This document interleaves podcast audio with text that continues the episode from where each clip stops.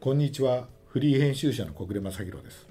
スタイリストの伊藤誠一です。このポッドキャストではペンオンラインで連載中の大人の名品図鑑で紹介しきれなかったエピソードやアイテムについてお話しします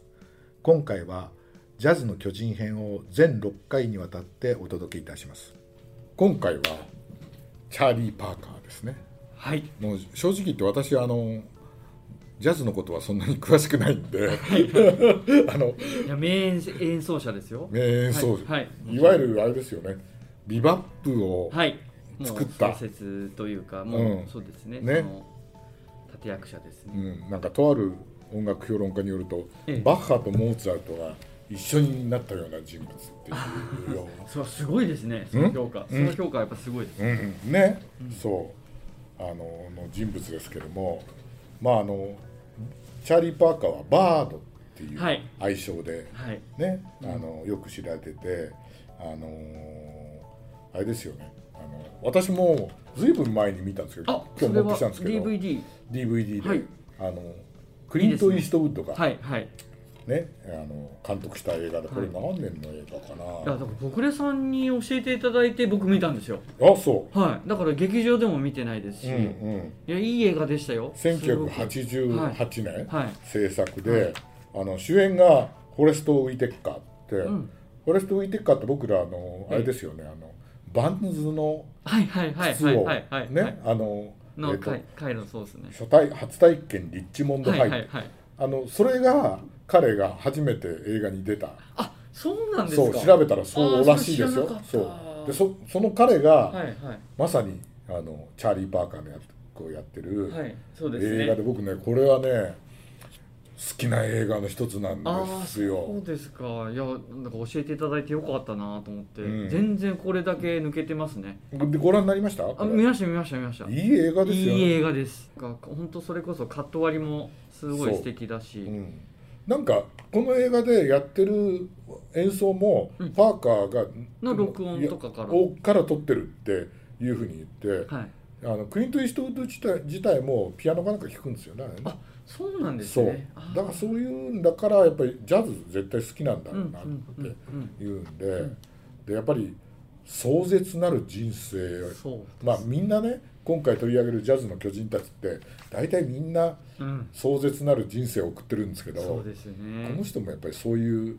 感じですよね。はいね若くして亡くなってねええ若くしてな名を上げてそうですねであのね残念ながら皆さん、んドラッグに染まっちゃって、そこから離れられず、まああの当時みんなそうなのかもしれないですけみどんねなそうですよねんうん、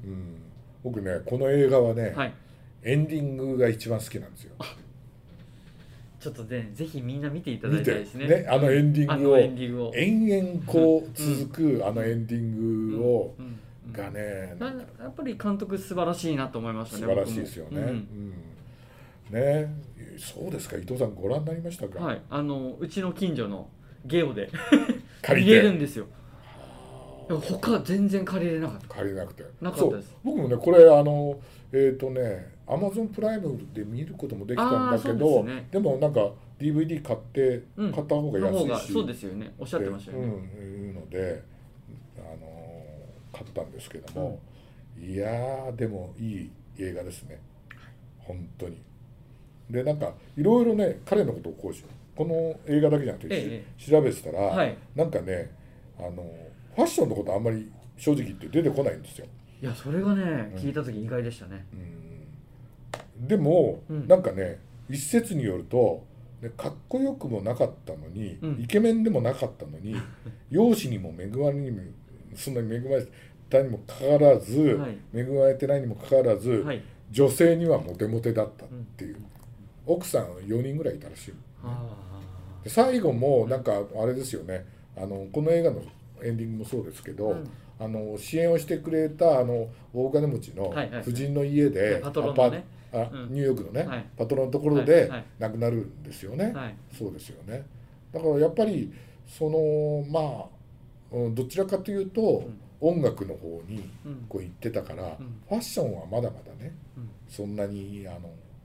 こう気を使ってなかったのよちゃんとスーツを着ればいいやって感じで、うんでこの映画もそうなんですけどうんはい。あのいわゆる登場人物まあチャーリー・パーカー以外にも、うんみんな、うんあの当時のヴィンテージタイをはいはいはいヴィンテージタイってあの当時今だから言うけど、はいはい完全あれですよね1940年代から50年代いやの、すごいすごい本がうんそれで今日お持ちしたんですけど、はいこれはあの僕何十年か前に買ったいつ買ったんだかなもうもうはるか昔えー、とですねもう出てないかななんか革も素敵ですねええーもう20年以上前に買ったはいはい「ヴィンテージタイ」っていう本なんですけどまさにこの時のタいイや本当だねいやいやいやいやいやいや、ねこれそれこそ彼の残ってる写真の中で結構こういうネクタイですしよねてますよね今今ないですよねだから僕ねあの当時ねソリッドの方が人気だったんじゃないかと思ったらうん全そうです然伊藤さんそう調べたら伊藤さん最初そう言ってたのね全然違うもうヴそうィンテージ体でうん剣先もまあうん台形も太くて太くてねでねペラペラそうで、ペラペラでうん、俺もねあの向こう行った時にええ飲みの市とか、はいあのヴィンテージショップでうん結構ね、何本も持ってたんですよ、はいはいでもねもうあのしないわっつって何年か前に全部処分しちゃって、はいはいあ持ってりゃよかったななんて ねうんうんうん、うんまあ、ありますけどね、うん、だから彼はそういうなんかねファッションについてはねジャズアラモードっていうウェブサイトをはい皆さんはいはい検索してみるといいと思うんですけど、ええええそこでチャーリー・パーカーのことをね竹村陽子さんっていうのが言ってて、うんなんかねさあのあの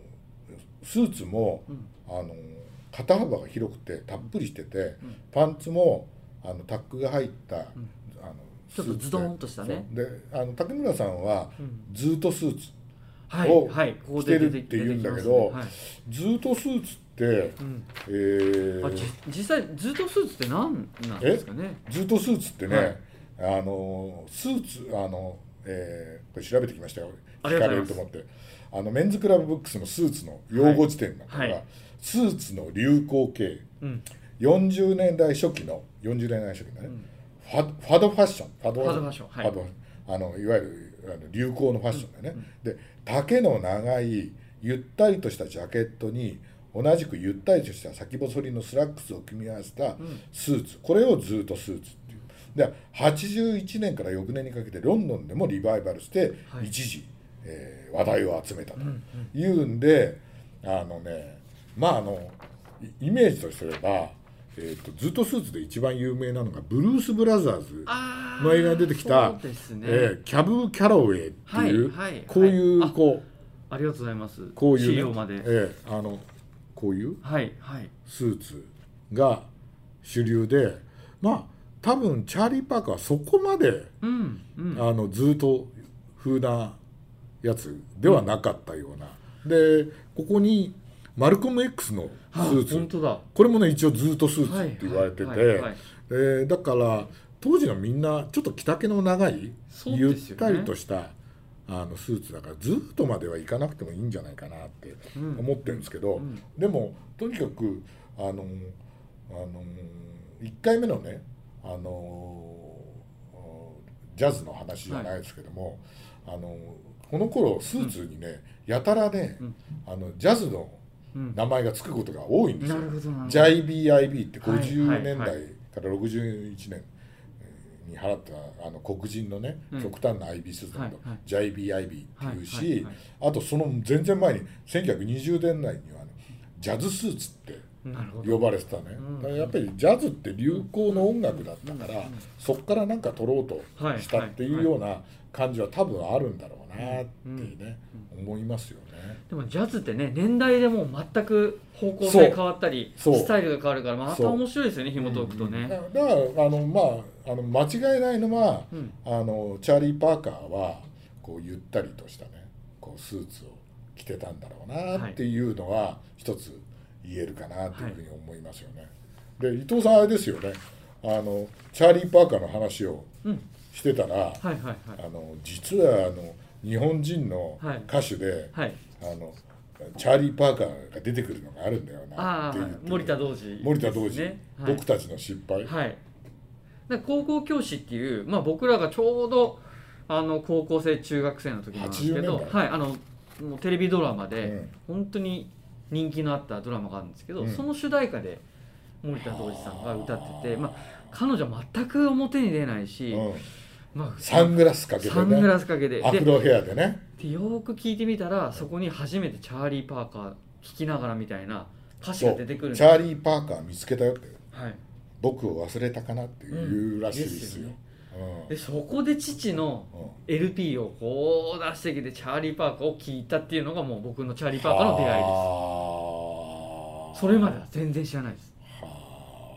はー俺ねはい実はうんその話を伊藤さんからねえ聞いて、えはい俺もどっかでなんかね森田同時は聞いたことあるけど、はいなんかなんかチャーリー・パーカーにないなんかなんかないのかなと思って、そしたらあの1970年代の終わりにはいマンハッタン・トランスファーをよく聞いてた時代があってうー、んでそこで彼らの歌で、うんバートランドっていうね名曲があってでえバートランドのバートってあのバートランドってあのあれじゃないですかチャーリー・パーカーが開いたニューヨークの、はいえっと、52番街かな、はいなんかにあっそうたあのジャズクラブじゃないですはか、いはいそれのことじゃないかなと思って、あのそれはあのマンハッタン・トランスファー聴いてる時は、はいいはいはいわゆる耳慣れ耳にいい音楽として聴いてたなけるどほどなるほ今回ねちゃんとねどうん詩を調べたら、はいもうもうバートランドのことを言っててえなるほもう本当にマイルス・デイビスの名前も出てくるわコルトレーンも出てくるわあのカウント・ベーシーもアート・ブレイキーも出てくるわもうどもまうさリバップの最高のあそうれですよねそうもう出そう来上がった時のそうもう名演奏者のばっかことりを言ってたんだなっていうのをうん分かっていやーね調べてみるもんだなっていねやーそうですね伊藤さんとの話からねええ今日僕はそう思あったけどそうですかいやいやいやうんい意や外ですよね意外ですよねうん、でもまああれですよねあのジャズの巨人でうんあることは間違いないし、はい早くして創生ねそうですねねねおあこの映画でも亡くなる時にあのなんかあれじゃないですか救急車の人が、うんえー、となんだっけ50代とかに見えるっつったらまだあーそう35です歳よねっていうようなねだからやっぱりもうもう突っ走ってて人生を駆け抜けてはいまあ音楽も早かったんですよねこの時も早弾きというかもういもうもうそうだよね息つかずぐわーってもそうだよう、ねアドリブも長いしああなるほどワードほんとかっこいいですよそうだよね、はほんとそう思うねで今回ねあのそこで、まあ、紹介するするのは、はいあのまあ小暮さんもちょっとあれがいいんじゃないのなんてい言うっおてた話もいただきまして、はいあカルーゾですね、カルーゾイタリアのねうん、イタリアですよねこイれタリアのブランドですよねこれがドロップゼロって言ってはいあのもうちょっとこうウエストがね、くびれがないというか、だからなんか当時のずっとスーツじゃないけど、ねなんか多分すごい近い、うんうん、なんか少し影響を受けてんじゃないかっていうぐらい、うんそういうなんかシルエットで、うん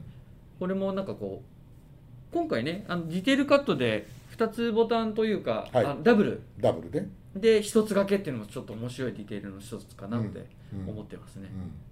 う、ん私ねあのカルーゾはですねはい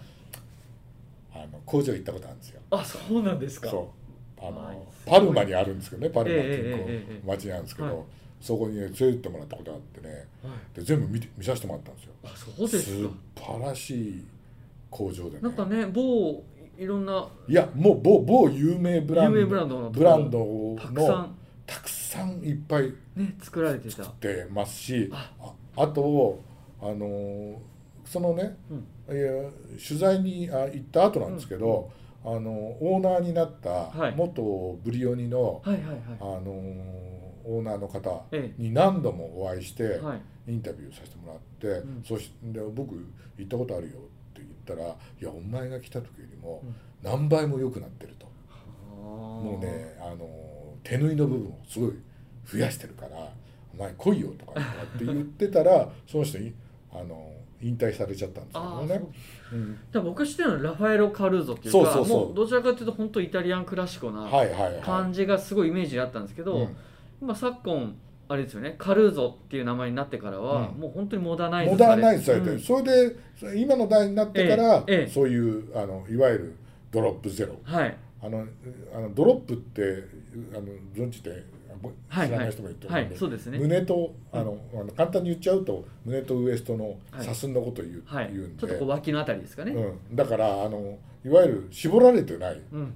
らすごく今のモードなはい、こう状況にすごいよく合ってるスーツで。うんでそれがまあなんとなくねあのずっとスーツって頭があったんで、はいはい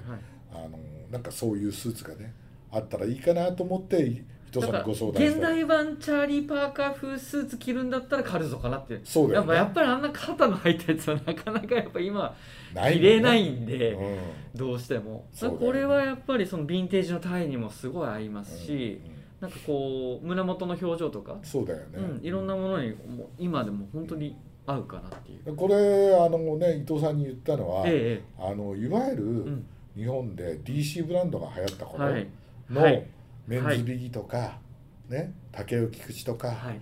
こあの時代のなんかスーツ雰囲気を持ってるの雰囲気を持ってるうんうんればいいんじゃないの、うんうんっていうねあのいわゆるバブルうんの時代でダブルをねうんよく着てたあの時代なんかあのこのバードの映画を見たりあとチャーリー・パーカーのええええ写真を集めてみたらなんかこれってあ多分あその DC ブランドの時代のデザイナーたちがはいなんかそれまでのうん IB トラッドじゃないんスーツを作ろうと思った時にうんなんか参考にしたようあーな素晴らしい解釈ですねそれは本当に感じかいやなっ僕もて。本当そう思います、うんだから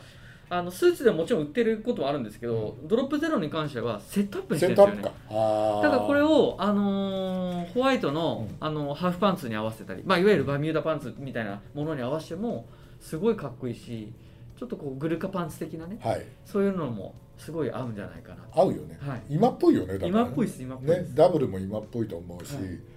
とってもいいのを探していただきまして伊藤さんありがとうございます。こちらこそありがとうございます